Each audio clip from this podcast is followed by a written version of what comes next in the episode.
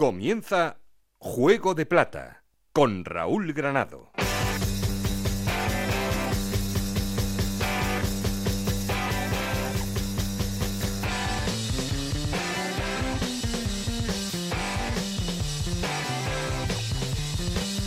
¿Qué tal? Muy buenas, esto es Juego de Plata, el podcast de Onda Cero en el que os contamos todo lo que pasa en Segunda División.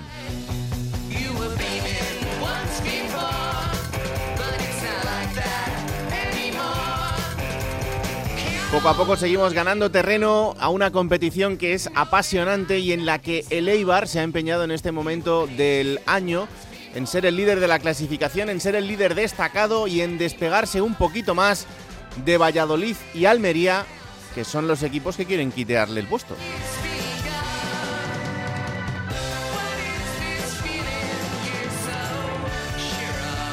Se ahonda la crisis de una Almería que lleva ya tres derrotas consecutivas. El conjunto almeriense está en una situación complicada, aunque todavía revertible evidentemente, pero parece que esa primera posición, ese líder destacado, se esfuma cada vez más.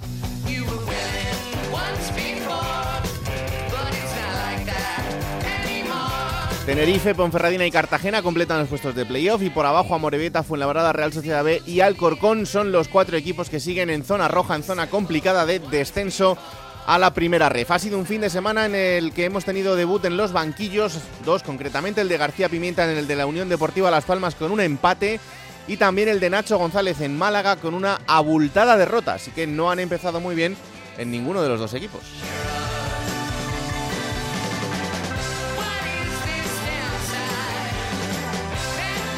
Y además de todo esto se ha cerrado el mercado de fichajes, así que venga, que tenemos mucho de lo que hablar. Ya sabéis que queremos seguir en contacto con vosotros y para eso tenemos un perfil de Twitter que es arroba juego de plata y un correo electrónico juego de plata ocr.gmail.com. Aquí conmigo está el auténtico cerebro de este programa, Alberto Fernández, con Ana y Esther Rodríguez en la producción, con Nacho García los mandos técnicos. No estoy solo porque... Esto es Juego de Plata, el podcast de Onda Cero en el que te contamos todo lo que pasa en Segunda División.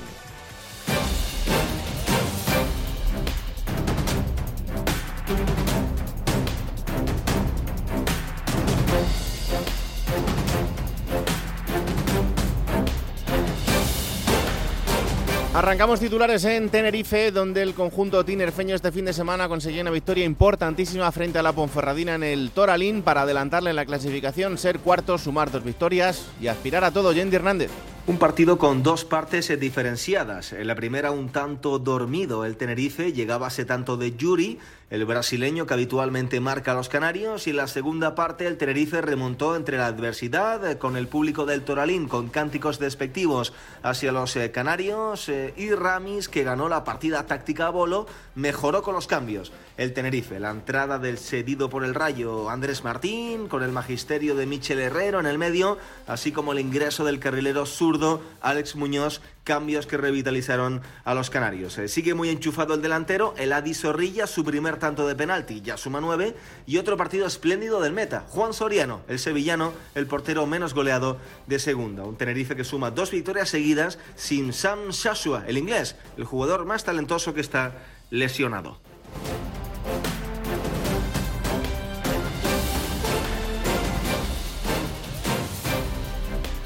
Otra ciudad que sueña es Cartagena, porque este fin de semana le endosaban un 3-0 al Fuenlabrada. También lleva dos victorias consecutivas, solo una derrota en los últimos cinco partidos. Y ahora mismo está cerrando los puestos de playoff, Victorio de Aro pues hay euforia y hay muchas ganas de que vuelva a rodar la pelota en el Cartagonova. Si es que está el equipo en puestos de promoción ascenso. Le ganó con autoridad al Fuenlabrada 3-0 este fin de semana y dejó la sensación de ser un equipo que va a más. ¿eh? Incluso en este mercado de fichajes vamos a ver cómo se adaptan. Cristóforo ya está adaptado por lo que parece porque vimos una muy buena actuación de Tony Datkovic, el central que volvió a la escuadra albinegra y el equipo que sigue sumando, sobre todo con un Rubén Castro que lleva ya 15 goles. ¿eh? Parece que no pasan los años en balde en el futbolista canario. Insisto, todo por delante esta segunda vuelta y el equipo que sigue soñando con luchar por subir a la primera división.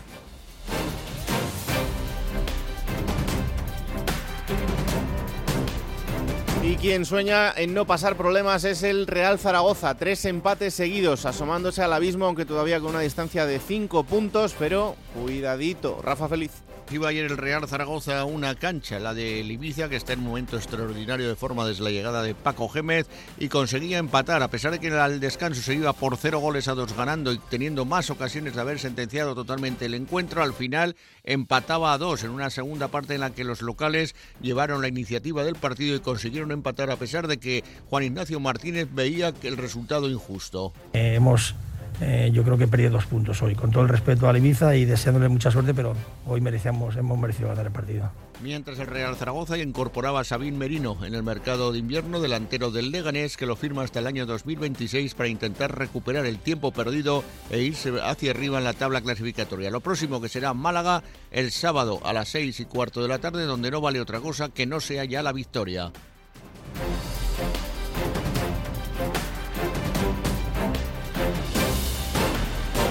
Y ahí precisamente acabamos el viaje en Málaga porque el conjunto Boquerón debutaba Nacho González en el banquillo y no lo hacía desde luego en un buen día porque empezaba perdiendo y perdiendo 3-0 con el Mirandés Isabel Sánchez. En el caso del Málaga no ha habido más refuerzos en el mercado de invierno y eso que se esperaban. Cuando se abrió el mercado llegaron a Málaga como cedidos Alex Febas del Mallorca y Álvaro Vadillo del Español y salió con esa misma condición rumbo al Corcón Iván Calero. Después lo que vino fue el 0-5 en la Rosaleda frente al Ibiza que provocó la destitución de José Alberto López. Su sustituto, Nacho González, ex del Deportivo y de Zaragoza, que tuvo después de dos días al frente de la plantilla que enfrentarse en Andúba al Mirandés 3-0 a favor del conjunto burgalés, lo que provocó que en principio pudieran llegar nuevas caras, que no ha sido así a lo largo del último día de mercado. Nacho González, la incorporación al banquillo, es lo último que ha aterrizado en la Costa del Sol. Lo próximo que tiene el Málaga, visitar la Romareda.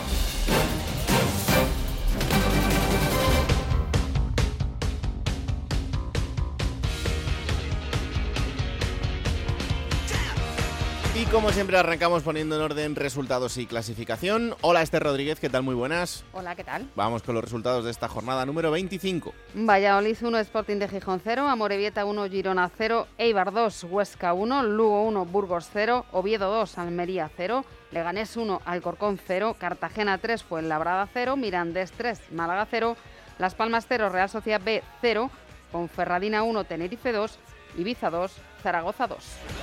Y con estos resultados, ¿cómo queda la clasificación? Pues es líder el Eibar con 49 puntos, tiene dos menos 47 el Valladolid segundo, los dos en puestos de acceso directo. El Almería es tercero con 46 puntos, tiene 45 el Tenerife, suma 41 la Ponferradina y 39 el Cartagena, que cierra los puestos de playoff. En la séptima plaza está el Girona con 38 puntos, tiene 36 el Oviedo, los mismos que Las Palmas en la novena plaza. Es décimo el Ibiza con 35 y le sigue el Lugo con 34. Suma 32 puntos el Burgos, los mismos que tiene el Sporting, que es décimo tercero. La decimocuarta plaza la ocupa el Málaga con 31 y suma 30 el Huesca. Los mismos puntos tiene el Mirandés en la decimosexta plaza, 29 el Leganés y 29 también el Zaragoza. Abre ya los puestos de descenso en la Morevieta con 24, tiene 23 el Fuenlabrada, suma 19 la Real Sociedad B y cierra la clasificación con 12 puntos el Alcorcón. Gracias Esther. Adiós.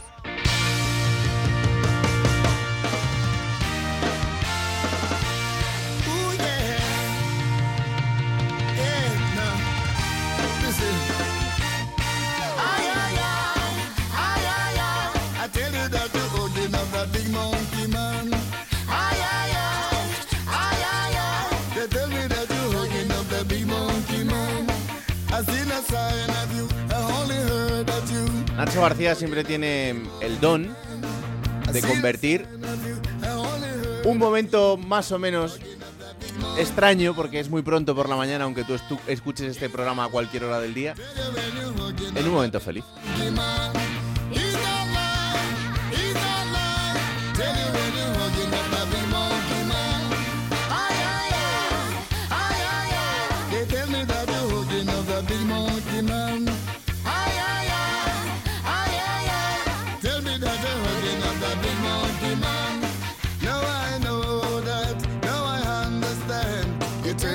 Alberto Fernández, ¿qué tal? Muy buenas. Hola Raúl, ¿qué tal? Muy buenas. Además, celebramos la vuelta de Nacho con una canción que ha elegido él.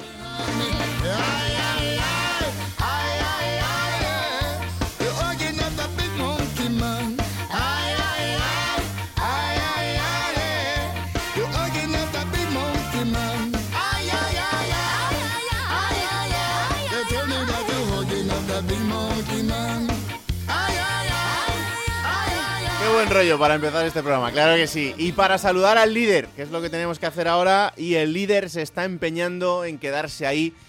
Es el Eibar y es Íñigo Taberna. Hola Íñigo, ¿qué tal? Muy buenas. Hola, ¿qué tal Raúl Alberto? Muy buenas. Joder, ¿cómo estáis, eh? Sí, sí, sí. Y eso que todavía fue un partido complicado, ¿eh? Que Sí. se le puso difícil a Eibar con ese gol de Seoane al comienzo de la segunda parte, pero remontó, ¿eh? El equipo Ibarres, Raúl, demostrando que en casa, pues, eh, que es un equipo muy fiable. Creo que es la novena victoria como local de la temporada en Ipurúa. Un Eibar que no pierde en casa desde el mes de agosto, prácticamente desde el comienzo de, de la temporada. Y que el otro día, gracias a un jugador que está en racha goleadora, que es la gran estrella del equipo, Juan Diego Molina Stoikov, 13 goles ya, doblete y remontada, ¿eh? Jugando a lo básico, ¿eh, Raúl? Tampoco sin muchas complicaciones. Dos Sí. centros buenos de Álvaro Tejero por la derecha, que está a un nivel excepcional, el lateral derecho, y Mm. dos remates de, de Stoikov. Así se gana un partido en Ipurúa, de toda la vida, ¿eh? De toda la vida.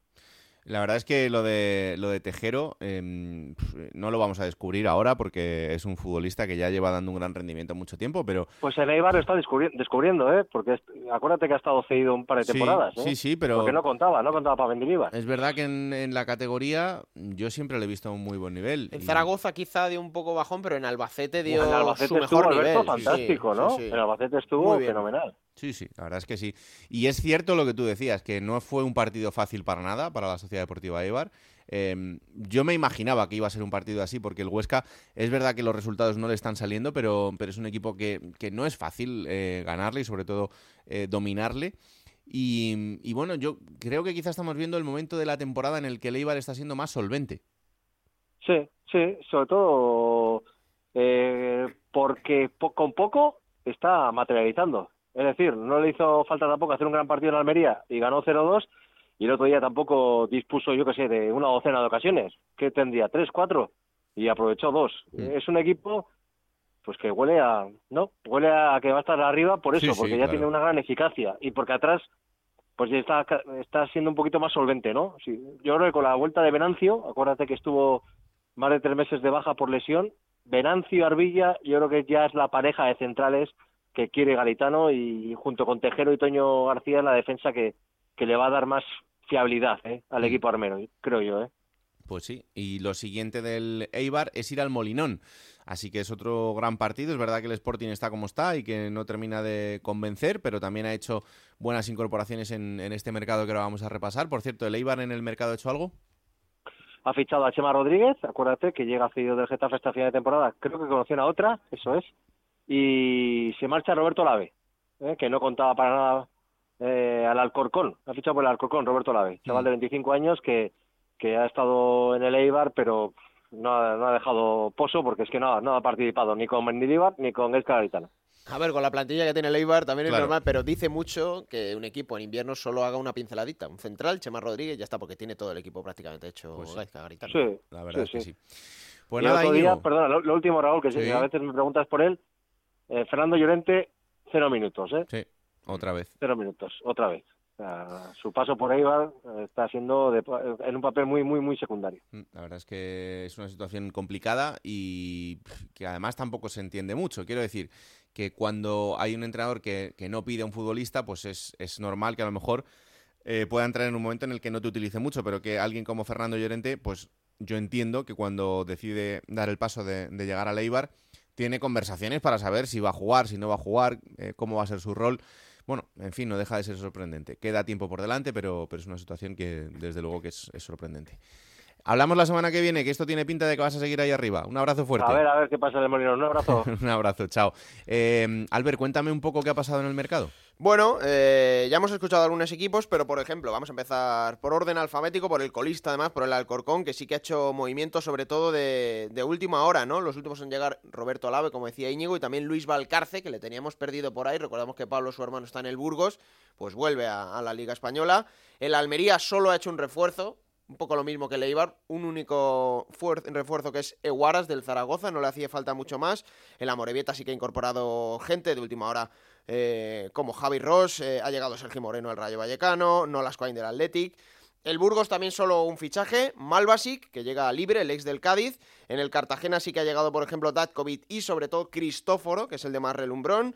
El Fuenlabrada ha fichado mucho, eh, pero lo más destacado de última hora ha sido Ontiveros y Adrián González. Una única incorporación en el Girona, Iván Martín, que llega cedido desde el Villarreal. En la Sociedad Deportiva Huesca sí que han fichado importantes jugadores como Darío Poveda, como Gerard Valentín, como Pablo Martínez. En el Ibiza Álvaro Jiménez y Raúl Sánchez. En la Unión Deportiva Las Palmas Hernani, Robert González que vuelve del Betis. En el Leganés a última hora incorporan para mí un fichaje bueno, pues que fíjate, deja muy tocado a su rival, al Alcorcón, porque le quita a Dani Jiménez. Mm, Esta desde semana, luego. desde luego, el Leganés a sus vecinos les ha hecho mucho daño, porque les ganaron en Liga y le han quitado a, a su mejor jugador, que es Dani Jiménez, su portero, que es verdad que ha estado siete temporadas, pero bueno, se ha desligado porque era una de las fichas más altas y al Alcorcón le, le interesaba. Pablo Clavería ha llegado al Lugo, eh, también sorprendente este fichaje. Eh, en el Mirandés, eh, Martín Calderón, ha llegado Jonander Garrido cedido del Cádiz. El Oviedo solo dos únicos movimientos. Ayer, Hugo Rama del Lugo y Rodrigo Tarín del Leganés. En la Ponferradina, Miguel Baeza, que llega del Celta, y Juan Hernández del Alcorcón. En el Sporting, lo más destacado, Raúl, es la vuelta, el regreso esperadísimo Sí. de Johnny, ¿eh? que vuelve a- al Molinón, y también de Eric Ramírez, este futbolista que llega del Dinamo de Kiev, junto con Jordi Calavera, que también llega a su segunda etapa al conjunto asturiano. El Tenerife, Andrés Martín, lo más destacado junto con Javi Alonso. En el Real Valladolid, Morcillo, Josema, que llega del Elche, e Iván Sánchez, que le teníamos perdido por ahí en la Premier y vuelve también a la Liga, a la Liga Española. Y en el Real Zaragoza, pues bueno, Lasure, Eugeni y Sabin Merino, como contaba Rafa. Bueno, pues ese es el repaso de todo lo que ha pasado en este mercado de fichajes. Ya sabéis que ya no hay tiempo para más, ya solo podrían inscribir a futbolistas que estén eh, en el paro, que no tengan, que no tengan equipo, y por eso sí podría hacerse en los próximos días. Si no, pues con todo esto es con lo que tienen que llegar las 22 plantillas hasta final de temporada para cumplir los objetivos o al menos intentarlo. Así que eh, así quedan confeccionadas en este, en este mercado que como veis se ha movido mucho también en este último día del mercado eh, donde ha habido movimientos importantes, aunque no tanto como los que puedan producirse en, en verano, como es habitual. Pero bueno, eh, ahora sí, con todas estas plantillas y con eh, el análisis de lo que vaya a pasar a partir de ahora. Vámonos hasta Almería, porque es un punto importante. Queremos saber qué pasa. Tercera derrota consecutiva del conjunto almeriense, cuatro derrotas en los últimos cinco partidos. Este fin de semana caían 2-0 en el Tartiere frente al Oviedo. ¿Qué pasa, Juan Antonio Manzano? ¿Qué tal? Muy buenas. Bueno, pues, pues que ha perdido la fortaleza defensiva, básicamente. ¿no? Hemos estado durante eh, todo un mes mirando las ausencias de los delanteros, que no estaba Sadik, que no estaba Sousa, que no estaba Juan Villar, pero el equipo rojiblanco realmente donde ha tenido un problema, donde sigue teniendo un problema notable es en la parte defensiva. No, Hmm. no domina las dos áreas, pero la que más le está pesando es la, la propia. ¿no? Han sido seis goles los que han encajado en los tres últimos partidos, una sangría tremenda y desde luego eh, el diagnóstico eh, tengo la sensación que va más por esa área propia que por, que, por, que por la zona atacante, que también, pero sobre todo encajar demasiados goles y con demasiados errores y demasiado fáciles para los contrarios. ¿no? Pero eso tampoco se ha reforzado mucho con el mercado. No, bueno, eh, se ha eh, fichado de Guarás para dar la posibilidad de que César de Lao se convirtiera eh, puntualmente en un eh, en el quinto central, eh, detrás de Carrizo, que parece que esta semana ya está disponible, Babic y, eh, y Chumi, que sí están jugando, Iván Martos, que bueno, pues es el, fu- el- el central un poquito con, con menos nivel, y, y se buscaba alguien para atrás, pero con esa polivalencia que al final pues ha caído con, con, esa, mm, con ese movimiento de fichas, ¿no? Ya te digo, Guarás por delante para que César sea el quinto central. El otro día jugó un ratito en la segunda parte, pero, pero bueno, es más una cuestión estructural, ¿no? Que, que puntual de un futbolista en concreto. Hmm. Es algo eh, más, eh, más de, de- de- de- de esa solidez que tenía el equipo en la destrucción del medio campo incluso, ¿no? O los seguimientos o las, eh, o las eh, marcas, ¿no? Que, que el hecho puntual de un futbolista u otro. Por lo menos eso creo. Ya. ¿Y cómo está la gente? Porque, que, claro, verse arriba y ahora en esta racha, no sé si, si ha sido un, un jarro de agua fría para, para la afición y sobre todo cómo lo están trasladando al equipo. Un, jarro de agua fría brutal, ¿no? Indudablemente. Haber perdido, haber hecho un punto sobre 15 es eh, un lastre tremendo y haber perdido los 11 puntos de ventaja que llegó a tener en un momento dado con, con Eibar o con Real Valladolid. Eh, con lo cual, nerviosismo evidentemente que hay, ¿no? Preocupación también, pero eh, del mismo modo hay una confianza realmente importante en, en el propio técnico. De hecho, en redes sociales hay pues bastantes eh, eh, campañas de alguna forma de yo confío en Rubi, ¿no? Y este tipo de cosas para, para mostrar la eh, confianza que, que todavía tiene la eh, afición con respecto al, técnico eh, de, del conjunto rojiblanco. Bueno, pues Almería Ibiza será el próximo partido. Vamos a ver si ahí contra el equipo de Paco Gémez empieza a resurgir el Almería. Desde luego no será un partido sencillo, pero aquí lo seguiremos contando. Gracias, Manzano. Un abrazo. Un abrazo, Raúl. Chao. Y de un sitio en el que ya veis cómo están las cosas a otro en el que es cierto que este fin de semana se ha perdido, pero donde la ilusión sigue por todo lo alto y desde luego que debe seguir siendo así porque la Ponferradina es quinta en la clasificación, sigue aspirando a seguir en esos puestos, sigue jugando bien, sigue demostrando que esta temporada las cosas están eh, yendo bien, así que vámonos hasta allí, a pesar de la derrota del fin de semana en el Toralín, eh, pero el, el equipo, como os digo, sigue quinto en la clasificación. Roberto Ugarte, ¿qué tal? Muy buenas. ¿Qué tal, Raúl? Muy buenos días. Pues encantado de la vida. Lo primero, este fin de semana he podido visitar el Toralín, otro campo más a, sumar y, mola un montón, la verdad. Es de, estos campos del norte donde encuentras gente estupenda y donde os digo una cosa, lo de que hace mucho frío es un mito, ¿eh? porque yo allí frío no he tenido en ningún momento. Así que. Te ha coincidido bien. te lo Hombre, digo de verdad. esto- esto es- que no, que para, esto- para engañáis. los orindos del lugar, te digo de verdad que te ha coincidido bien. Nada, engañáis a la gente para quedaros con lo bueno, que no vaya nadie de fuera allí a, a- a que esté molestando y, y que, que estéis allí a gusto. Porque yo allí iba en manga corta por la tarde, así que que no se engañen. Eh, y descubrí pues eh, un, equipo que, juega de una manera eh, prácticamente de memoria, con un entrenador que, está haciendo las cosas muy bien y que Robert, más allá de la derrota de este fin de semana, bueno, quizá el, partido se escapó en esa segunda mitad donde el Tenerife, pues como decía antes Yendi, supo leer mejor lo que, lo que estaba pasando. Sí, la verdad es que la Ponferradina el, encuentro del domingo lo afrontó, yo creo que como lo tiene que afrontar un equipo cuyo hábitat natural probablemente no sea estar en esos primeros puestos de la, de la clasificación, eh, sin miedo ninguno, aunque sea un rival directo el que tienes enfrente, y la primera mitad del conjunto de John Presbolo, la verdad es que demostró eh, todas esas eh, virtudes que ha ido mostrando a lo largo de la temporada y que le han hecho llevarse partidos importantes tanto en el Toralín eh, como lejos de casa, sin ir más lejos, hace una semana en el Alcoraz frente a la Sociedad Deportiva Huesca. Los primeros 45 minutos del conjunto berciano fueron de dominio absoluto. Eh, también lo reconoció así el técnico vizcaíno en la rueda de prensa posterior al, Hmm. al partido e incluso en los primeros instantes de la segunda parte, aunque parece que ahora nos quedemos solamente ¿no? con, con la derrota y esos 10-15 minutos que dejaron al equipo un poquito desnortado con el penalti en contra, que además tuvo que repetirse. Al final, este tipo de circunstancias, eh, inevitablemente para un futbolista al que se pide concentración 96 minutos, acaban pues eh, dejándote un poquito más fuera de juego, ¿no? Y eso, es- ese lapso de tiempo dejó al equipo eh, en estado de knockout, por así decirlo, utilizando el argot eh, boxístico, y se vio con el marcador en contra. Pero es que lo que decía, incluso en los primeros minutos de la segunda parte, tuvo una ocasión en los pies de Miguel Baeza que eh, salva de forma providencial eh, Juan Soriano para ponerse 2-0 y que el partido hubiera sido totalmente otro y que hoy hubiéramos estado hablando incluso, pues eso, de que el aspirante eh, hipotético a la zona de ascenso directo fuera la Ponferradina. Estamos hablando al final de que eh, esa zona de, de- esa zona verde de la clasificación, por así decirlo, está tan igualada que la Ponferradina, de haber ganado el domingo, estaría mirando a la zona de ascenso directo y sin embargo este fin de semana se puede ver eh, decaer en Montilivi frente al Girona eh, tal vez fuera de los puestos de playoff, con lo cual eso te dice la igualdad ¿no? que hay en la liga. Sí, sí, absolutamente. Es verdad que eh, queda muchísimo por delante, pero es que va a haber muchos equipos que van a estar ahí en, este tramo del año en el que es- con una victoria estás arriba, eh, tienes un pequeño tropiezo y te ves fuera.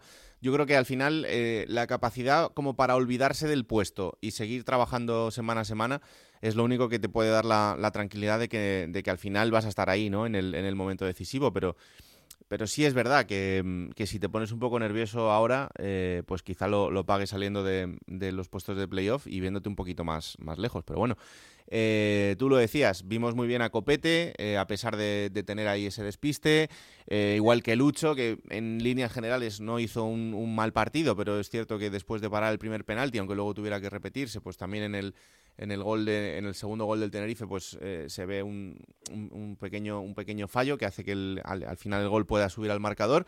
Y muy bien Miguel Baeza, ¿no? Eh, una de las caras nuevas y, y parece que el, el chaval, eh, ex de la cantera del Real Madrid, además eh, un futbolista en el que había muchas esperanzas, pues eh, está funcionando bien. Sí, la verdad es que el míster eh, Bolo, desde que llegó Miguel Baeza ya la primera semana, con apenas dos entrenamientos en las piernas con sus compañeros, que al final tampoco te da como para coger esos automatismos que sí que demuestra el equipo.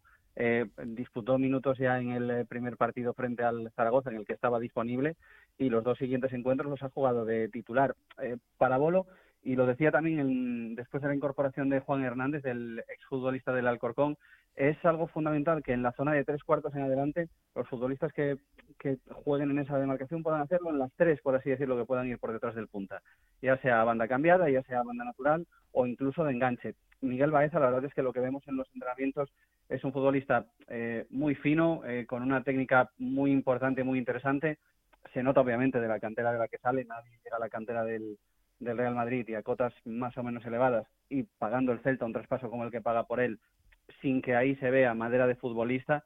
Y con Juan Hernández busca la Ponfradina un poquito ese mismo perfil, jugadores que puedan ser eh, polivalentes para esa, para esa zona de tres cuartos y que puedan dar alternativas. Al final el domingo se juega con Yuri Sergi Enrique arriba, eh, pero hay que ser conscientes también de que, eh, primero, las palizas que se pega Sergi Enrique y demás son tremendas como para aguantar ese ritmo de competición. Eh, también al final acaba siendo complejo para el futbolista. El domingo se Mm. tuvo que retirar con problemas en, en los isquiotibiales y para Yuri, 39 años largos ya, aguantar 42 jornadas de liga también es complejo. Es normal que se le vaya dosificando y Bolo lo que quiere son alternativas precisamente por detrás de esos, de esos puntos de referencia. Bueno, pues lo siguiente va a ser un Girona Ponferradina que tiene una pinta brutal, el quinto contra el séptimo y veremos qué, qué ocurre. Juan Hernández eh, se marcha del Alcorcón porque no jugaba. Sí. Es decir, era un futbolista que estaba dando muy buen rendimiento, de los pocos con los que la afición alfarera estaba contenta, pero él se marcha porque considera que merecía tener más minutos.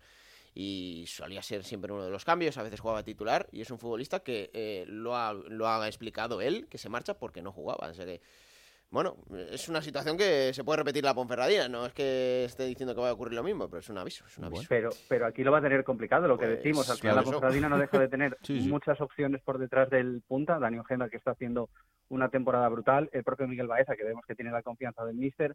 José Naranjo, que en la primera mitad de temporada ha sido también muy importante. Raro es que se pierdan minutos de competición y cuando no juega alguno de los de arriba, vemos que incluso se adapta a la posición de Agus Medina para que juegue por detrás del punta. Es decir, Juan Hernández, puedo entender, ¿eh? y, y me parece casi está bien ese, ese hambre del futbolista, eh, pero va a tener que correr mucho y que convencer mucho a, a John Pérez Bolo para mm, gozar de más minutos de media de los que pudiera tener en Santo Domingo. Yo quiero decir, era un jugador con el que el club contaba, pero es él el que un día se presenta y dice, me quiero ir porque no juego y tengo algo aquí en España. Así que, por cierto, prometido, Robert, que la próxima vez que Raúl vaya a Ponferrada va a probar el, el botillo, ¿eh? Sí. prometido. Sí, sí, Yo sí, pa- sí. pago la mitad del grillete que le tengas que poner en el pie derecho. Gracias, Robert, por todo. Un abrazo muy fuerte. Un abrazo, compañeros. Chao, chao. Eh, pf, vamos a Gijón. Bueno, bueno, bueno, igual se ha levantado un poco el ánimo allí, ¿no? Con Igual sí. de Johnny, yo qué sé. Cancedo. Hola, ¿y por qué vienes a Gijón? A ver, yo sigo discrepando seriamente con la forma de llevar este programa por parte del director. Sí. O sea, de Ponferrada a Gijón hay Sí. un montón de puestos por el medio. Ya, ¿y qué? Que no estamos en playoff, ni lo vamos a rozar Por eso, todavía. por eso te llamo, porque no estáis. Gana tienes de, de- de- de meternos ahí en una pelea que no va con nosotros. Mira, ha faltado, Juan, que volviera Michael Santos Sí. ¿eh? para, para que, joder, la temporada con, con Baraja fue, ¿no? Mm. La de Johnny, la de Calavera, está repitiendo un poco lo, lo mismo, ¿no? Y hizo muy buena segunda vuelta. Ya. Pero eran otros tiempos. Ya lo sé. Y No, era- pero a ver. Y era otra diferencia de plantilla respecto a los competidores. Eso es cierto, pero a ver, Estaba- la llegada de Johnny, ¿cuánto le da cuánto le da al equipo más allá de lo que es obvio que es lo futbolístico? Bueno, pues lo primero que le da es al Consejo un balón de oxígeno para que estén dos meses en meterse con ellos. Sí. Por la pésima eh, temporada deportiva. Que le den un margen a Gallego para ver si le saca rendimiento, pese a llevar dos victorias en 15 partidos. Y hace de efecto calmante, que es el principal motivo por el que viene Johnny, no tengas ninguna duda. Después, a partir de ahí, habrá que ver cómo viene él, que lleva ocho meses sin competir. Eh, su compromiso no tiene ninguna duda, porque es un chico que en Gijón es como el Yago Aspas del Sporting, eh, que rinde en Gijón lo que no rinde en otros lados. Es decir, que nos hablen mal desde Málaga, que nos hablen mal eh, desde Roma, que no haya tenido suerte en Pamplona. Todas esas cosas en Gijón da igual, porque en Gijón se ha dado rendimiento, con lo cual no es el típico fichaje que preguntas y te hablan fatal y dices tu madre mía, no. Mm. Y, y luego hay que ver si da. Yo, a mí me parece imposible que dé para... O sea, que Johnny no va a cambiar el Sporting y va a hacer que ganen ocho seguidos, como dijo el otro día el Mister en Valladolid, que pueden ganar 10 y esas cosas. Yo creo que no da. Pero bueno, cumple la función de que ayer había 500 personas en el Molinón, la gente fue a recibir al aeropuerto y se han olvidado. Se han olvidado de la pésima actuación del equipo en Valladolid, por ejemplo. Pero tú sigues pensando que el Sporting debe pensar en la temporada que viene ya Sí, y... sin ningún género de dudas. Vamos. Ni con Johnny y, y tres más. Ha venido también, o va a venir, un venezolano Sí. de 1.90, cedido por el Dinamo de Kiev, Eric Ramírez, Mm. que sí es verdad que es internacional absoluto, que le marcó a Brasil hace unos días. Bueno, entre- en, en principio no tiene mala pinta, aunque solo ha destacado en la Liga de Eslovaquia. Pero bueno, dices tú, bueno, es una alternativa más. Yo creo que no va a jugar, va a jugar lo que le deje Yuka, que va a ser prácticamente nada, porque no va a jugar con dos delanteros el Mister, seguro. Eh, porque va a jugar con dos delanteros, o, quitas a Fran Villalba, o quitas a Johnny, o quitas a Héctor García. O sea, no, no, no, no- tiene forma de jugar con dos delanteros. Y luego ha venido Calavera, pero Calavera ha venido porque se ha lesionado hace tres días Rosas, ya de nuevo, y la última que se lesionó estuvo casi dos meses fuera. Con lo cual, como no confían demasiado en Bogdan, han visto la oportunidad de fichar una alternativa por si Rosas está un mes y medio fuera de los terrenos de juego. Pero si vuelve Rosas, cuando vuelva, va a jugar Guille Rosas, no va a Mm. jugar Calavera. Con lo cual, de los tres, en realidad, el que, sí, el que sí va a tener importancia en el equipo, bueno, espera a ver con Gallego, lo digo porque con Cristian Rivera estuvo cuatro meses para acabar de convencerse, hombre, no puede esperar con Johnny tanto, bueno, además lo van a matar, tiene que ponerle ya, pero sí es verdad que viene de no competir. Eh, Él dice que viene a entrenar a tope y de quizás más que nunca en Alacho contra- con los descartes, pero, pero la última vez que vino, cuando decís vosotros con Baraja, tuvo una etapa también de lesión, ¿eh? Venía Sí, de no sí, jugar, sí. se lesionó, estuvo un mes y pico sin Mm. jugar y, Es cierto. y bueno, hombre, mejor el Sporting con Johnny que sin Johnny, sin duda, pero yo creo que no le da. Bueno, eh, a ver, es cierto que mm, lo que sí parece es que es necesaria un- una pequeña catarsis desde dentro que, que genere eh, por lo menos algo de, de ilusión en cuanto a lo que se ve del equipo, más allá de, de que pase, ¿no? Porque este fin de semana perder con el Valladolid entra dentro de lo lógico. El Valladolid ahora mismo segundo, está muy bien, lleva mucho tiempo sin perder y es un equipo que está haciendo las cosas muy bien. Eh, perder con ellos, pues es lógico. Ya, pero no vale. Pues, Sí. Y si no es por Mariño, es lógico, pero no vale. Porque el Sporting ha perdido tanto terreno Claro. que es que lo que es lógico ya no se lo puede permitir. Claro, pero por Es eso que te es digo que al si final el el, equipo... El, sábado con el Eibar en el Menú un punto es muy bueno, es el líder. Hmm. No le vale. Claro. No le vale porque no le da. Pero no te vale, depende de lo que hagas. Quiero decir, eh, puedes perder estos partidos, pero viendo una versión del equipo que luego te genere no perder el resto. Pero no se ve una mejora en la que eh, puedas ilusionarte con decir, bueno, hoy me ha salido mal porque estoy jugando con un equipo que es superior a mí en este momento, pero sé que cuando juegue con los otros 16 que no son superiores a mí, los voy a ganar. Pues eso sigue sin pasar. No, pero es que además eso, para mí eso en el fútbol no existe. Mm, Debería de ser así, pero no existe. Y la prueba es la Copa. O sea, es que haces un partidazo contra el Villarreal, le eliminas, haces otro partidazo contra el Cádiz, caes por penaltis, y dices tú, bueno, pero que nos sirva para la Liga. Y es que luego te pegas el batacazo en Liga. Y le ganas a la Morevieta sufriendo y pierdes en Valladolid pasándote por encima. Es que no vale, no, no me sirven las sensaciones. Me sirven las sensaciones en pretemporada y quizás en los 2, 3, 4, 5 primeros partidos de liga. Y dices, tú, bueno, este equipo va a ir a más. Pero es que ahora ya las sensaciones sirven de muy poco, por no decir de nada. Y por ejemplo, lo de Johnny serviría si viniera para quedarse el año que viene. Y dijera, bueno, pues ya está aquí, ya se va aclimatando y el año que viene también lo vamos a tener. Pero es que si se va a marchar en cuatro meses, ¿de qué te sirve? No te sirve de nada. Creo y, es que- que se, y es que se va a marchar, porque él tiene dos años más de contrato en el Hacho y tiene una ficha que es que no la puede pagar prácticamente ni la mitad de los equipos de primera división. Creo de que a- él, él a me decía, perdona, él me decía cuando se hablaba de que podía venir en verano, él me decía, Juan, que hay equipos de primera división que es que ni se acercan a poder pagarme la ficha, es imposible que yo vaya al Sporting. Claro, ahora es diferente. Ahora estás hablando de cuatro meses, estás hablando que la Lacho ahora habrá pensado que quizás le viene mejor que se le vea en España, para ver si se logra deshacer de él a final de temporada. En fin, muchas condicionantes, pero no, no, no, no, no. Es imposible que en el Sporting en segunda siga Johnny, salvo que Johnny decida, como hablabais de Messi en su día, que decida jugar gratis. se decide jugar gratis, pero ni aún así te vale, porque la liga no con la liga no cuela. Claro. Así que Volviendo a Gallego, Juan, creo que eh, le perjudicó el día de la Morevieta, eh, la victoria, cuando al final del partido saca Mm. la manita con el 2. Creo que eso le ha perjudicado bastante a su imagen. bueno, le han perjudicado tantas cosas, Alberto. Sí, pero- con su imagen, pero más o menos le estaba ha gua- perjudicado más todo lo que ha pasado después de los partidos que lo que pasa durante los partidos. Pero él estaba guardando una línea, una línea de, de, bueno, de cierta modestia, de, preca, de precaución, de- y ese día saca pecho y, y al final es una isla ese, ese día. Y, y por eso creo que le, le dejó marcado y le está perjudicando para algunos que todavía incluso creían en Gallego. Bueno, es un gesto menor, ¿eh? yo tampoco le doy mayor importancia. No, no, no es que se encare con nadie, simplemente hace el gesto de dos. Hemos metido Sí. dos. Bueno, no, no, eh, con un tío que le está grabando a la vez que se lo está haciendo. Ya sabes cómo es esto, que te está provocando, te está provocando y encima le grabas y dice, a ver si salta. Y yo creo que estuvo bastante comedido para lo que podía haber hecho. Pero es peor todavía que luego llegas a la prensa y se lo cree. Se cree que el equipo ha jugado muy bien contra un equipazo que es el Amorebieta, que yo le respeto, pero, pero que es el Amorebieta en el Molinón. Y el tío convencido de que además la pésima primera parte es porque estaba previsto cansarles para en la segunda pasarles por encima. Es como decir, nada, está previsto ahora mismo tener 32 puntos. Es el plan que tenemos es que ahora mismo mm, nos dejamos perder, tenemos 32 puntos y luego vamos a ganarlo todo y les vamos a sorprender.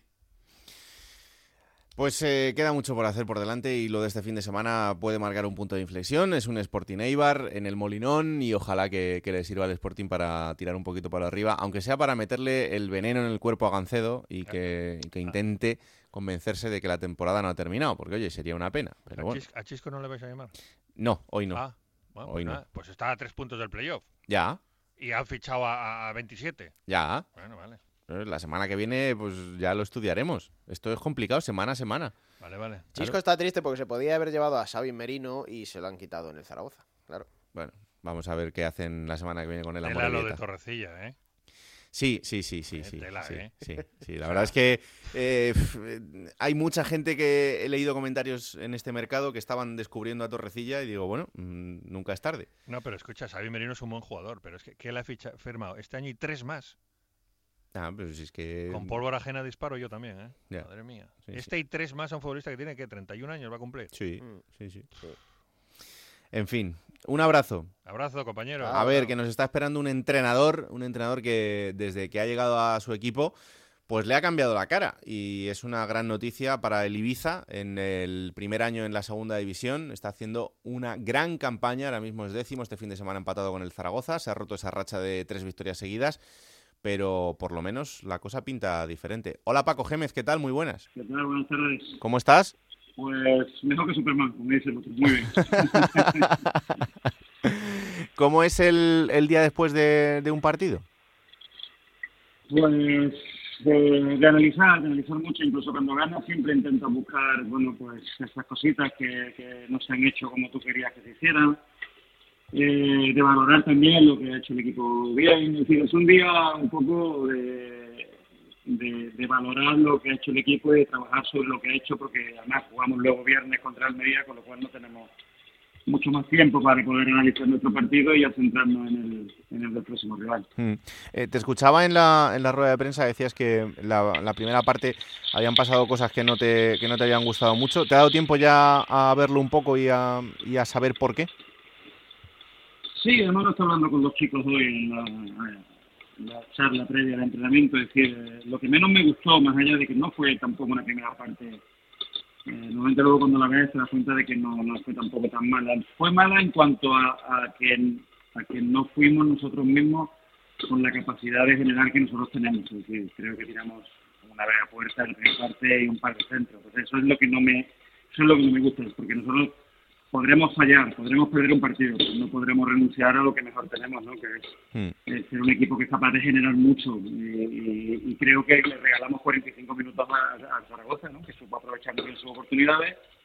Pero eso fue lo que menos me gustó del partido y espero que no se vuelva a repetir porque eh, no es un error de, de- de fallar un pase o un error de, de- no meter un gol, no es un error de, de no interpretar que en, en el fútbol no se puede regalar nada y mucho menos el tiempo y que nosotros no podemos eh, eh, que pasen 45 minutos y que, y que eh, en nuestro favor no haya habido ningún bagaje ofensivo. ¿no? Nosotros somos un equipo totalmente distinto y tenemos que, jugar con nuestras armas. ¿no? Mm. Eh, ¿Te olías un poco que después de dos partidos con resultados tan abultados a lo mejor pudiera llegar un momento de, no de duda, pero sí de, de bajón por parte del equipo como el que pudimos ver ayer en esa primera mitad? ¿O, o no tiene mucho que ver? No, no, eh, lo que sí intuyo y, y creo es que, mm, es decir, sería un iluso si creyera que todos los partidos vamos a ganar por 5-0 y 6-0. Es decir, no es una cuestión de que crea que podemos bajar o no, no, es una cuestión de, de que a pesar de que, de que ayer yo creo que incluso nos merecimos la segunda parte ganar el partido,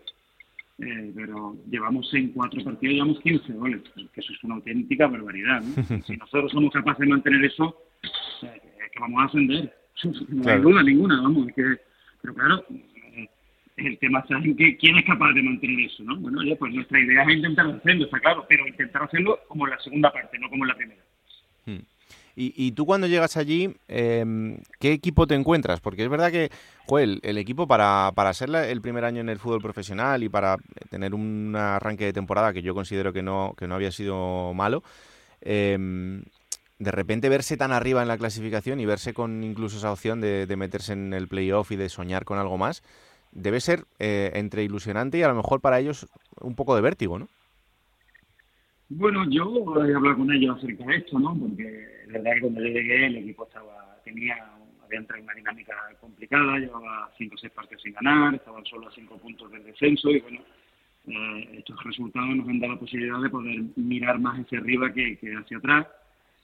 Y yo le he dicho que, que en esta vida siempre se pelea por algo, siempre se está peleando por algo. Bueno, pues mucho mejor pelear por cotas eh, altas que por cotas bajas, ¿no? Y si hay que pelear por las bajas, lo pelearemos también, pero tenemos la posibilidad de pelearnos con, con los mejores equipos de la categoría, siendo un equipo recién ascendido, y creo que no debería darnos miedo, ni muchísimo menos, lo contrario, debería ser un orgullo para nosotros y una satisfacción el poder estar en una situación tan cómoda, tan cómoda, de mirar solo hacia adelante y de, de, de pensar que, bueno, que, pues, que podemos hacer cosas, cosas importantes. Mm. Y, y luego para ti, ¿cómo es el momento en el que te, te llega este proyecto? Eh, ¿Por qué dices que sí? ¿Qué, qué esperabas que, que luego se ha cumplido cuando ha llegado? Bueno, eh, yo me tiré después del RAI, me tiré un año voluntario de, de, de asueto, ¿no? Lo necesitaba, llevaba desde el 2006 sin, sin parar y necesitaba, bueno, pues ver las cosas desde otro punto de vista, estar más tiempo con la familia, todo esto del COVID también, bueno, pues me, me hizo pensar que era el momento adecuado de parar. Y luego el siguiente medio año, que es el que he estado hasta que firmé Ibiza, pues, pues esperando algún proyecto, sobre todo que me ilusionara. Es decir, yo firmé en, el, en, el, en la Unión Deportiva Ibiza porque me ilusionaron por el proyecto, nada más. Te puedo asegurar que no fue un tema económico, ni muchísimo menos, ni un tema a lo mejor tampoco de, de prestigio en tanto en cuanto el, el- la Unión Deportiva Ibiza es su primer año en, Sí. en fútbol profesional, es decir, que, que como quien dice está, está echando los dientes de leche en, en el fútbol. Pero sin embargo, cuando me senté con Fernando Soriano y me senté con Amadeo, pues mm, me gustó mucho, más que lo que me, me pusieron, que eso te pueden engañar, de la forma en la que me pusieron. Eso sí que yo noté que ahí no había mentira ninguna, ¿no? Entonces, bueno, pues mm, yo les dije, mira, si vosotros pensáis que, que yo soy la persona adecuada, contar conmigo y, y voy adelante. Y lo que me, lo que me encandiló, lo que me gustó fue que son gente un poco como yo, ¿no? gente que, que, que, que quiere conseguir cosas importantes, que quiere trabajar con mucha ilusión, sobre todo, que fue lo que, lo que viene este proyecto. Este proyecto está basado en la ilusión. Y a mí yo necesitaba algo así, es decir, más allá de que pudiera ser mejor o peor equipo, luchar por unas cosas o por otras, lo que estaba buscando era algo que me, que me motivara, que me ilusionara y, y la verdad es que creo que, que tomé la decisión correcta. Y desde tu punto de vista ahora, cuando ya conoces al equipo, cuando ya llevas eh, tres partidos con ellos y, y les has visto, directamente, ¿se puede soñar con que este equipo acabe en el playoff? Se puede, se puede y se debe, las dos cosas. Que no es nada fácil, indudablemente. o sea, Cuando digo eso parece que alguno diga, oye, ¿me he chupado? No, no he chupado nada. Es muy difícil, muy complicado y es una meta que para conseguirla vamos a tener que rayar a un nivel espectacular. Ahora, ¿que existe posibilidades? Sí, pero además te lo digo, creo que, que con, con argumentos, ¿no? No por decirte que sí, por, por vender la moto, no. Sí, porque creo que en estos cuatro partidos hemos dado una medida de un equipo capaz de hacer lo que sea y de, y de, y de, y de competir contra cualquiera, ¿no? Y una vez que tienes eso, las buenas rachas, si eres capaz de mantenerlas en el tiempo, te hacen subir puestos de una manera espectacular, ¿no? Y nosotros como nuestro primer objetivo está claro que es pues, sumar esos 47, 48, 49 puntos que te dan en la permanencia, porque por ahí hay que pasar, por ahí tienen que pasar todos. Luego, pues vamos a intentar de que nos quede el tiempo suficiente como para pelearnos con, con el resto por, conseguir cosas más bonitas. Porque además eso, eh, más allá de lo futbolístico y de lo que pueda sacar de tus, de tus jugadores, eh, se nota también en, en la inercia de la cabeza. Y, y en, por lo que sabemos en las últimas jornadas de segunda y por cómo pasa luego todo, llegar ahí bien de piernas es a lo mejor el 80%, pero el otro 20% lo, lo pone la cabeza. Y yo te diría que casi al revés. ¿Sí? Yo diría que casi, sí, te diría que, que muchas veces los equipos no es un problema físico, aunque es verdad que la segunda división es muy dura y muy larga, eh, hay que estar físicamente muy bien, hay que tener una plantilla amplia para poder eh, eh, tener, tener soluciones ¿no? en todos esos imprevistos que te van a pasar en la temporada. Pero yo creo que al final los equipos llegan más, más jodidos mentalmente que físicamente. Es decir, llevan, algunos llegan muy castigados porque los resultados no han sido los que esperaban, otros llegan muy al límite porque lo han conseguido prácticamente al final. Eh, es decir, yo creo que si el equipo que llegue mentalmente ¿no? y, con confianza en sus posibilidades, yo lo prefiero, prefiero eso que, que tenga alguna deficiencia física al final de temporada. Oye, no te he preguntado por el mercado, ¿qué, qué estás contento o no? En el mercado hoy he pasado y había unas peras y unos plátanos y unos manzanas espectaculares, espectaculares. He hecho una compra fenomenal. No, pero es verdad que este mercado a veces eh, nunca sabes si te sirve para poner la guinda, si no te vale de mucho porque ya lo tienes todo más o menos arreglado. Pero tú siempre has dicho una cosa, que es si me traen algo que sea para mejorar lo que tengo, si no, no lo quiero. Está claro. A ver, este mercado es muy difícil incluso teniendo dinero, porque al final no te cuenta que accedes a jugadores que si salen de sus equipos es porque no han participado. ¿no? Entonces, Claro. eh, es un mercado complicado. Incluso te vuelvo a repetir, teniendo dinero. Bueno, si tienes mucho dinero puedes comprar a gente que, que, que está jugando, pero ese no es nuestro caso. Hmm. Nosotros llevamos muy al límite con el límite con el límite salarial este que nos pone la, la liga Hmm.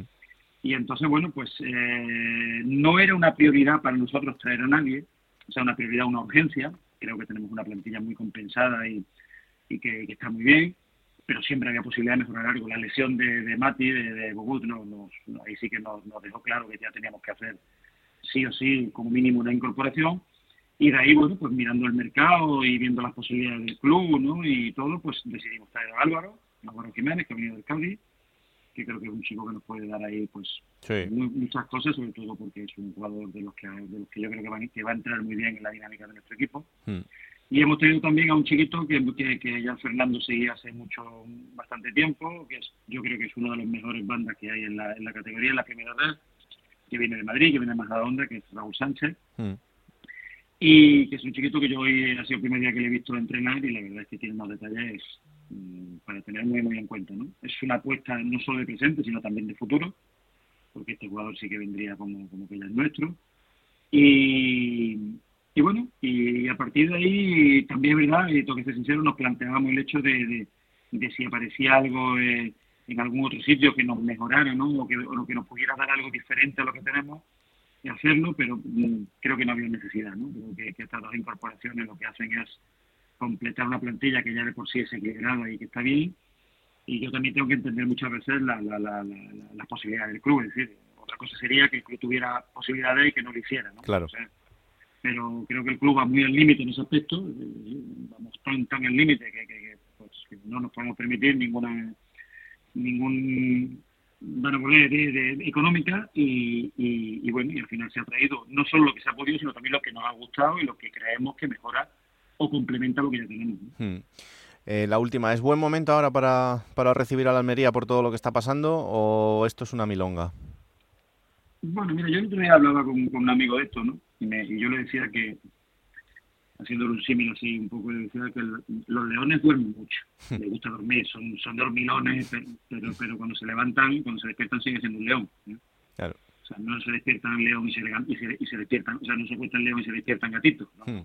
Cuando se despiertan sigue siendo un león. Y yo en Almería puede ser que esté durmiendo, ojalá que se tire otra semana durmiendo, pero el día que despierte va a dar bocado y va a arrancar. O sea, no, no tengo ninguna duda porque para mí es el, si no el mejor, la posible que tenga la mejor plantilla de, primera división junto con, con, algún otro equipo. Entonces, que hasta los que hasta los buenos tienen mala racha, pues bueno, pues sí, sí.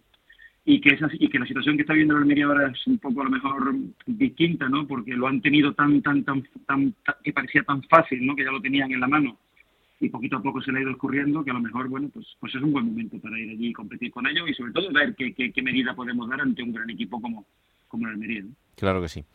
Pues será un partidazo el viernes para, para abrir la jornada, así que ahí estaremos muy pendientes de, de ese partido Almería-Ibiza.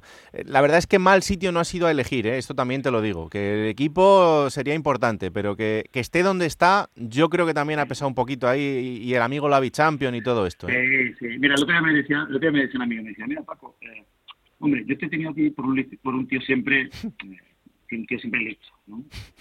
Dice, pero lo de ir a, a entrenar Ibiza eso es de maestro.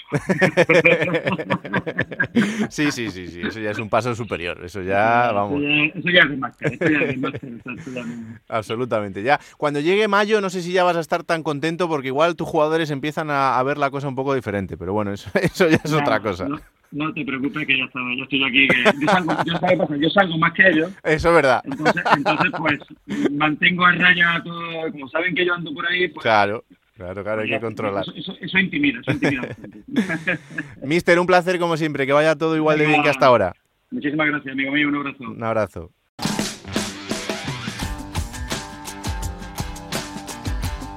Juego de Plata. El programa que puedes escuchar a cualquier hora del día. Y vamos ahora con otro de los reportajes de fútbol canario que siempre nos acerca de manera magistral Yendi Hernández. El de principios de siglo fue un Tenerife cambiante en lo institucional. El presidente Javier Pérez no pudo sostener al equipo en primera en 2002. La tierra era poco fértil tras los excesos de los 90. En lo económico el agujero empezaba a crecer. Durante cuatro años asumió el mando Víctor Pérez de Ascanio, a quien la política canaria y el tejido empresarial le hizo el vacío. El 15 de febrero de 2006, el Tenerife celebra Junta General Extraordinaria en el recinto ferial de Santa Cruz. La deuda alcanzaba casi los 60 millones de euros. En su discurso de bienvenida, Miguel Concepción hace hincapié en la importancia de los empresarios, el personal del club e incluso el periodismo de las islas. Contamos también con la colaboración de los acreedores del club. Van a tener que sacrificarse para que nuestra tarea culmine con éxito. Queremos también que todos los accionistas del club pasen a formar parte de la promotora Tenerife Inversiones y Proyectos Deportivos Sociedad Anónima, que será la encargada de generar los recursos económicos imprescindibles para que el proyecto de reflotamiento del club salga adelante. El resto de los trabajadores del club, decirles que mientras este Consejo tenga la responsabilidad de gobernar al Tenerife, tendrá como objetivo prioritario el abono de sus salarios, que este difícil reto no será posible sin la ayuda y colaboración de los medios de comunicación. Su sentido de la responsabilidad y su profesionalidad no tenemos ninguna duda. Y por hoy, nada más. No es el momento de las palabras, es la hora del trabajo. El presidente del gobierno de Canarias en aquel entonces, Paulino Rivero, había convocado un cónclave en un restaurante del norte de Tenerife. El periodista Juan Carlos González eh, Schwankar vivió la transición en la presidencia. Un periodo realmente delicado, porque la economía del Club Deportivo Tenerife no pasaba precisamente por su mejor momento. Había que aunar esfuerzos y se decidió que fuera de esta manera.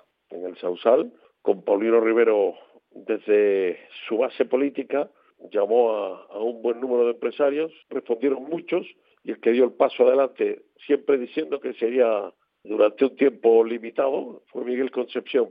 Cambió todo, el Club Deportivo Tenerife al menos vivió ya una etapa en la que en algún momento volvió a recobrar las bienes de la primera división, nos duró muy poco y desde luego yo creo que esa etapa fue el embrión de lo que ahora mismo es un Club Deportivo Tenerife que vuelve a tener una economía, digamos que más sólida, sin que sea realmente sólida, y con aspiraciones de, estar en primera. Fue un, tiempo de tomar decisiones y esas decisiones creo que en aquel momento fueron casi las únicas posibles.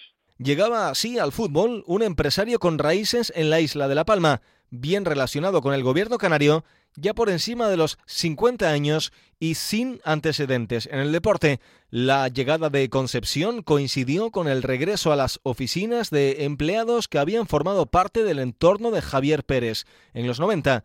No fue el caso de Paco Moreno, el agente de futbolistas que fuera directivo del Tenerife, tilda de perismo, ese estilo tradicional basado en la lealtad en el que se fue instalando el Tenerife de Concepción. Cuando él entra en el Tenerife no es una persona relacionada con el fútbol para nada, es un empresario, sí había comprado una serie de acciones, sobre todo a él quien le induce es eh, Eugenio Ibañez. Todo esto nace en un entorno pedista. Amador, Nacho Abad, tiene ese concepto del tema de la lealtad. Es una cosa que no conduce a nada, sobre todo en el fútbol moderno, porque el fútbol moderno está gestionado hoy día como empresa. Tenerife ha sido un equipo subvencionado con una dimensión brutal. Quizás hoy día sea uno de los equipos con más carencias. Hay una falta de capacitación profesional en el Club Deportivo Tenerife.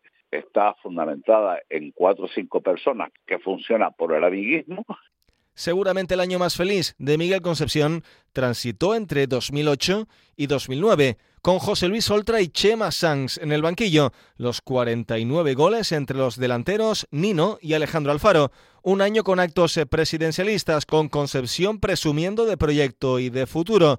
Oltra lograría su primer gran ascenso como entrenador. No es que la plantilla estuviera unida, que lo estaba, que era un ambiente sensacional, no es que la afición estaba con el equipo, disfrutaba se identificaba, que por supuesto era así, sino que el Consejo organizaron eh, comidas, era todo buen ambiente, era todo ilusión, era todo ganas. Es que me atrevo a decir que hasta los medios de comunicación normalmente pues están como un poco más al margen, pues también estuvieron eh, disfrutando, siendo uno más en los desplazamientos y se vivió un año que, que todo el mundo guarda con cariño porque creo que fue de mucha identificación, de mucha unión. Sin embargo, una plantilla insuficiente para primera, la política de recortes de la entidad y el estancamiento del director deportivo Santiago Llorente llevarían al club al descenso. José Luis Oltra solicitó en el mercado invernal varios refuerzos que nunca llegaron. El descenso en Valencia sería solo el principio de la caída. Al año siguiente, el club realizaría una apuesta económica más fuerte en segunda. El vestuario se convirtió en un polvorín de lucha de egos. Concepción había declarado que deseaba que Las Palmas le hiciera el pasillo al Tenerife hacia primera. En esa última jornada en el estadio de Gran Canaria, y con el Tenerife ya matemáticamente descendido, llegó el pasillo hacia la segunda división B. El periodista Julio Ruiz analiza el tobogán de primera hasta segunda B. La enseñanza que debió dejarle a Miguel Concepción la temporada en primera división fue que un equipo que sube de segundo, por muy bien que lo haga, por muy alegre y ofensivo que sea su juego, necesita refuerzos de cierto nivel para ser competitivo en la nueva categoría, ya que el Tenerife se reforzó poco en verano y nada en invierno. La inversión en la parte deportiva debió ser mayor, por muy tentadora que fuera la oportunidad de reducir la deuda en aquel momento. En cuanto a la campaña posterior, ya en segunda división, la elección pudo ser que un equipo que baja de primera no tiene ninguna garantía de éxito por muy alto que sea su presupuesto o porque fiche jugadores que quieren otros clubes o tienen el cartel de estrellas en esa categoría, como pudo haber sido en ese momento Julio Álvarez. La enseñanza está en no expresar en agosto tu deseo de que en la jornada 42 te hagan el pasillo por ser campeón de liga en el derby del estadio de Gran Canaria, resultó que ese pasillo condujo al Tenerife a, la segunda división B. Caer del fútbol profesional no alteró la silla presidencial de Concepción. Apoyado por accionistas mayoritarios, intereses económicos y poderes fácticos políticos, el club pasaría dos años en Segunda B con un ir y venir de entrenadores. Concepción respiraba tras el ascenso de Álvaro Cervera en Hospitalet. Ha sido un pozo muy profundo la segunda vez, un equipo que, tiene que estar eh, con los grandes, con una afición también incondicional y al haber caído en la categoría de la segunda vez no se lo merecía. Hemos luchado estos dos años para salir y al final lo hemos conseguido y espero que esto no vuelva a ocurrir. Fue un histórico, David Amaral, el que tuvo el coraje de entrar en un vestuario incendiado en 2011, meses antes del descenso a Segunda B. El que fuera capitán y entrenador del Tenerife en tres etapas ha sido crítico con la directiva y con Concepción, incluso con cruces públicos de mensajes. A lo mejor el club piensa que cada vez que hablo es para meterme con ellos. Yo quiero que ellos hagan las cosas bien. Se puede hacer mejor de lo que están haciendo, vamos, con creces. Pero de esta manera es una decisión, es una idea equivocada. La razón te la da el tiempo. Y el tiempo dice que el, club no ha avanzado hasta que no tenga una idea de lo que quiere y eso tiene que mover un montón de cosas. Tiene que mover al presidente, tiene que mover a la Secretaría Técnica, al director deportivo, jugadores y tiene que buscar un proyecto. Hay miedo y el miedo no puede haber en el fútbol. Lo que tiene que haber es riesgo. Hay momentos que hay que jugársela. Miguel Concepción está condenado por malversación de dinero público estafa y falsificación documental en el caso de la desaparecida compañía aérea canaria Islas Airways. Concepción se ha declarado único culpable.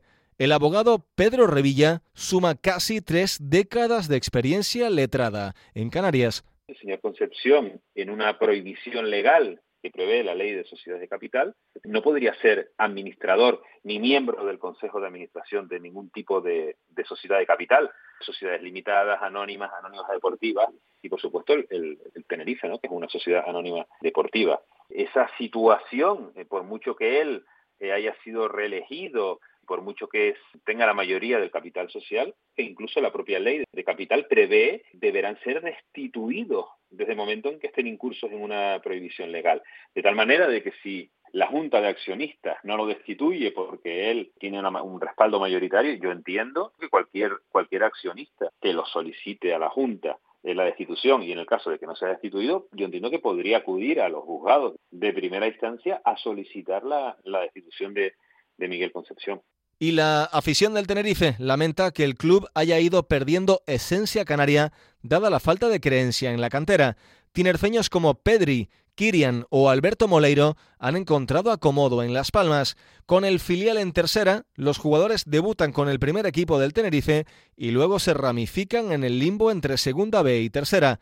Paco Moreno expresa un escaso trabajo de cantera, un techo de cristal para los futbolistas canarios el debutar tres minutos, cuatro minutos y luego ya no volver a contar para nada. Eso no es debutar, eso no es hacer debutar a un futbolista.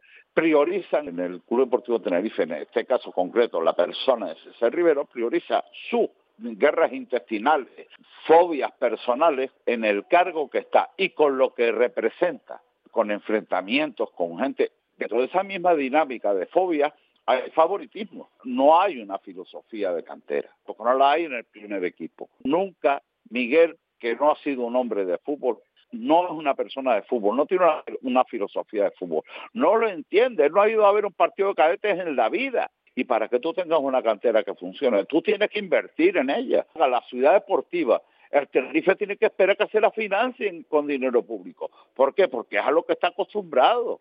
La reforma de la ciudad deportiva de Geneto ha sido una promesa nunca cumplida de Concepción a lo largo de los años. Casetas de obra como vestuarios, campos con mal estado del césped y condiciones precarias para los entrenadores de la cadena de filiales. El presidente nunca ha asistido a un partido del Tenerife B, ni siquiera cuando ha jugado fases de ascenso.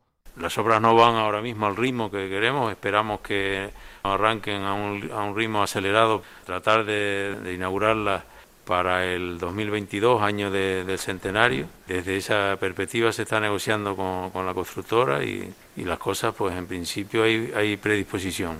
La ciudad deportiva del Tenerife está envuelta en un entramado judicial investigado por el periodista de Mírame Televisión David Cuesta. El único patrimonio de la entidad salpica también en lo judicial a Miguel Concepción la imagen del Club Deportivo Tenerife se vuelve a ver otra vez comprometida o inversa en un, en un caso polémico, en este caso de, presunta corrupción.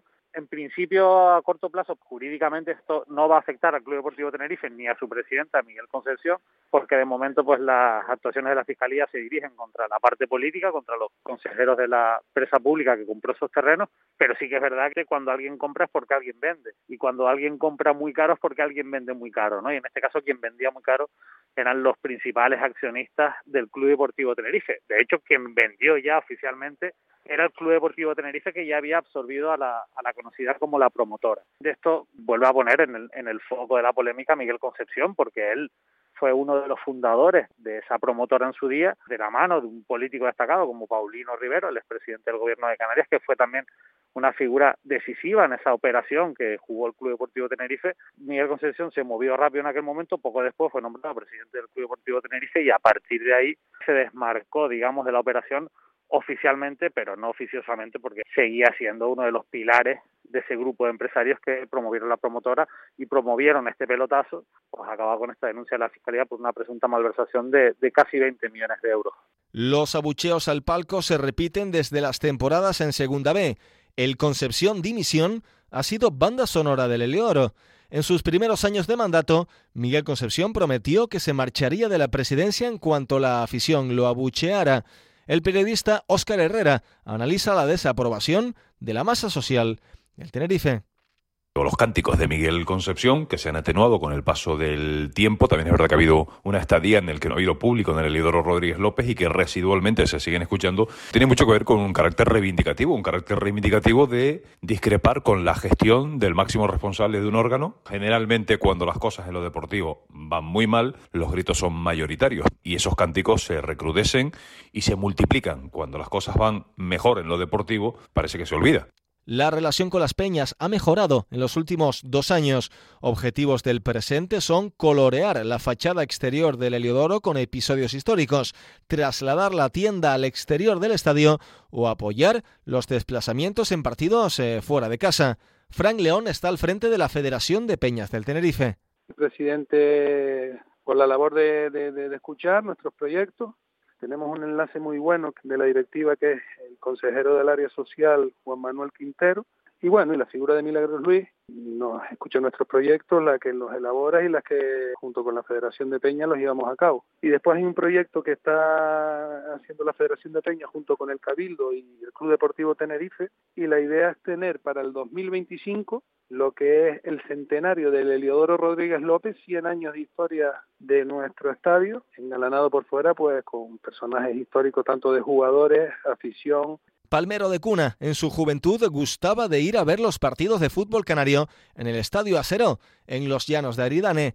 Miguel Concepción aterrizó en la presidencia del Tenerife asegurando que sería un periodo corto y como el tiempo es relativo, cumple ya 16 años. Esto es Juego de Plata, el podcast de Onda Cero en el que te contamos todo lo que pasa en Segunda División. Plata o plomo. Soy el fuego que arde tu piel. Soy el Pues vamos allá. ¿Por dónde quieres empezar? Voy a empezar por el plomo, Raúl, porque Venga. me había estado guardando, se lo podía haber dado semanas anteriores, pero había estado esperando eh, por ver si reaccionaba el equipo, Sí. porque esta Unión Deportiva Almería se ha caído, y nunca mejor dicho, con todo el equipo. Pero es que el otro día el partido de Oviedo dio un nivel muy, muy bajo, Raúl, ¿eh? Mm. Muy bajo. De hecho, es eh, el segundo peor equipo en los últimos cinco partidos. El equipo que tiene una racha pésima. Son cuatro derrotas y un empate en los últimos cinco partidos. Y el otro día ya empecé a dudar de que Rubi de verdad cogiera otra vez las riendas del equipo, porque jugó mal en Oviedo. No hubo ni un momento en el que se acercase para decir, bueno, va a empatar. Luego hizo el Oviedo el 2-0 y ya rubricó la victoria, ¿no? Pero me dejó muy malas sensaciones en la Almería el otro día y le voy a tener que dar el plomo a, a Rubi. ¿Y la plata? La plata se la voy a dar a Rubén Castro. Hizo dos golitos, son 15 ya, hablamos mucho de Stuani, pero eh, Rubén Castro es un caso tan similar que, que creo que merece lo- los mismos focos, ¿no? Se lo podía haber dado a Sergio Castel, que también hizo dos goles y fue capital para el Ibiza, pero bueno, los dos le sirvieron para empatar, en este caso a Rubén le sirvieron para ganar con el Cartagena y a su edad pues sigue dejándonos jornada tras jornada, pues igual que Yuri, por ejemplo, pero en este caso pues cojo a Rubén Castro. Y momento ahora para coger esa máquina del tiempo que pilota Pablo Llanos para traernos los mejores momentos de los equipos de la categoría. Esta semana ha elegido el Mirandés.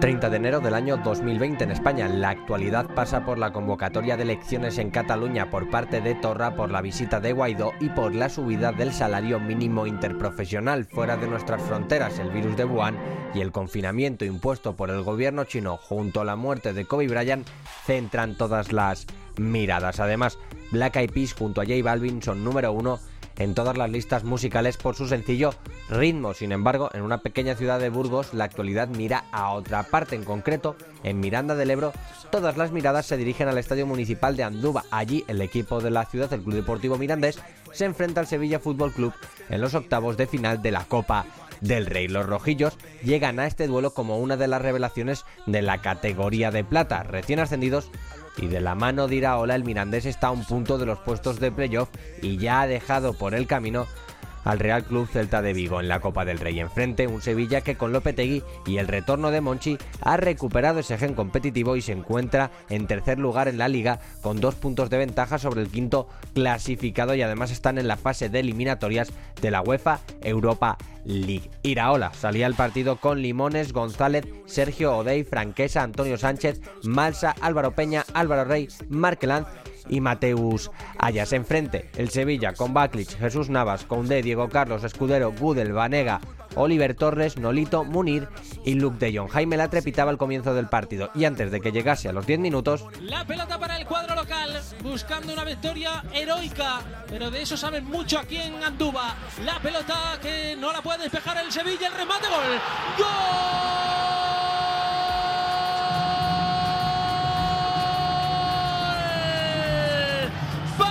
Inicio del partido. Locura en Anduba. Ahí está el humilde marcando primero. Mateus, sangre brasileira para hacer el primero. Se adelanta el Mirandés. ¡Qué bonito es el fútbol, Rodrigo! Mirandés 1, Sevilla 0. Y 15 minutos antes del descanso, Bola de Vanega, la rifa con esa mala entrega, la recupera Mateus, el autor del único tanto del partido. Qué bonito el dribbling de Mateus que le pega. ¡Gol! ¡Gol!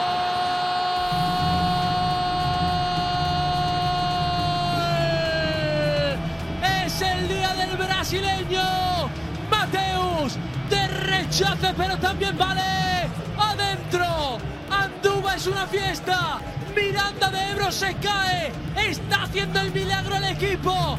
El Mirandés que se pone 2 a 0. el partido llegaba al descanso y el Mirandés se comía al Sevilla dando una lección de organización, ganas e intensidad. Lopetegui movería el árbol sin mucho éxito. Sin embargo, corría al minuto 85 cuando La pelota para Álvaro Rey, cuidado que quiere correr.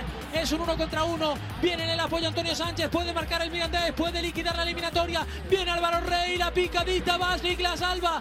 Sigue atacando Álvaro Rey, le pega. Adentro. Acaba de matar el partido. Acaba de hacer historia. Acaba de tumbar al coloso que es el Sevilla. Álvaro Rey. Él se lo hizo. Él se lo comió. 3 a 0. Oyen bien. Ven bien.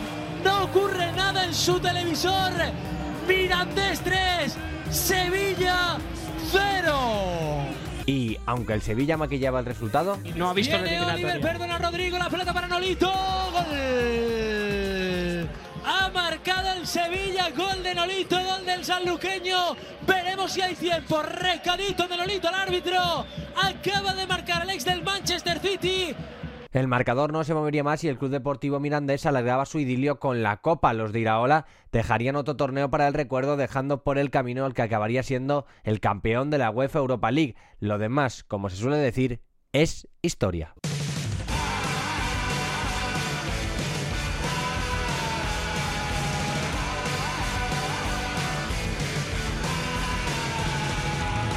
Vamos allá con la próxima jornada, será la número 26. Y que va a arrancar el viernes, mira, con un partido muy interesante ¿eh? en el Juegos del Mediterráneo. A las 9 de la noche, Unión Deportiva Almería recibe al la Unión Deportiva Ibiza de Paco Gémez. A la misma hora, en el plantío, el Burgos recibe al colista, la agrupación deportiva Alcorcón. Para el sábado, 4 de la tarde, Real Sociedad de Lugo. A las 6 y cuarto, Real Zaragoza Málaga. A las 8 y media y dos partidos, el Girona Ponferradina y el Sporting de Gijón Eibar. Para el domingo, a las 2 de la tarde, tenemos otros dos encuentros, Amorebieta Oviedo y Fuenlabrada Real Valladolid. Para las 6 y cuarto, otros dos más, Cartagena Las Palmas y Sociedad Deportiva Huesca Mirandés. Esta jornada no hay partido el lunes, Raúl se acaba el domingo a las 9 de la noche en el Heliodoro. 8 hora canaria, Tenerife, Leganés. Alegría, porque es horroroso el horario del lunes por la noche, así que, mira, por lo menos. Ya sabéis, esto será el fin de semana en Radio Estadio. Os contaremos todo lo que suceda en cada uno de esos partidos, los resúmenes en Radio Estadio Noche. Y aquí estaremos nosotros la próxima semana. Esto es Juego de Plata, el podcast de Onda Cero, en el que cada martes a partir de las 5 de la tarde puedes descargarlo, compartirlo y decirle a todo el mundo que existe este bendito programa que hacemos con tanto cariño. Que la radio os acompañe. Chao.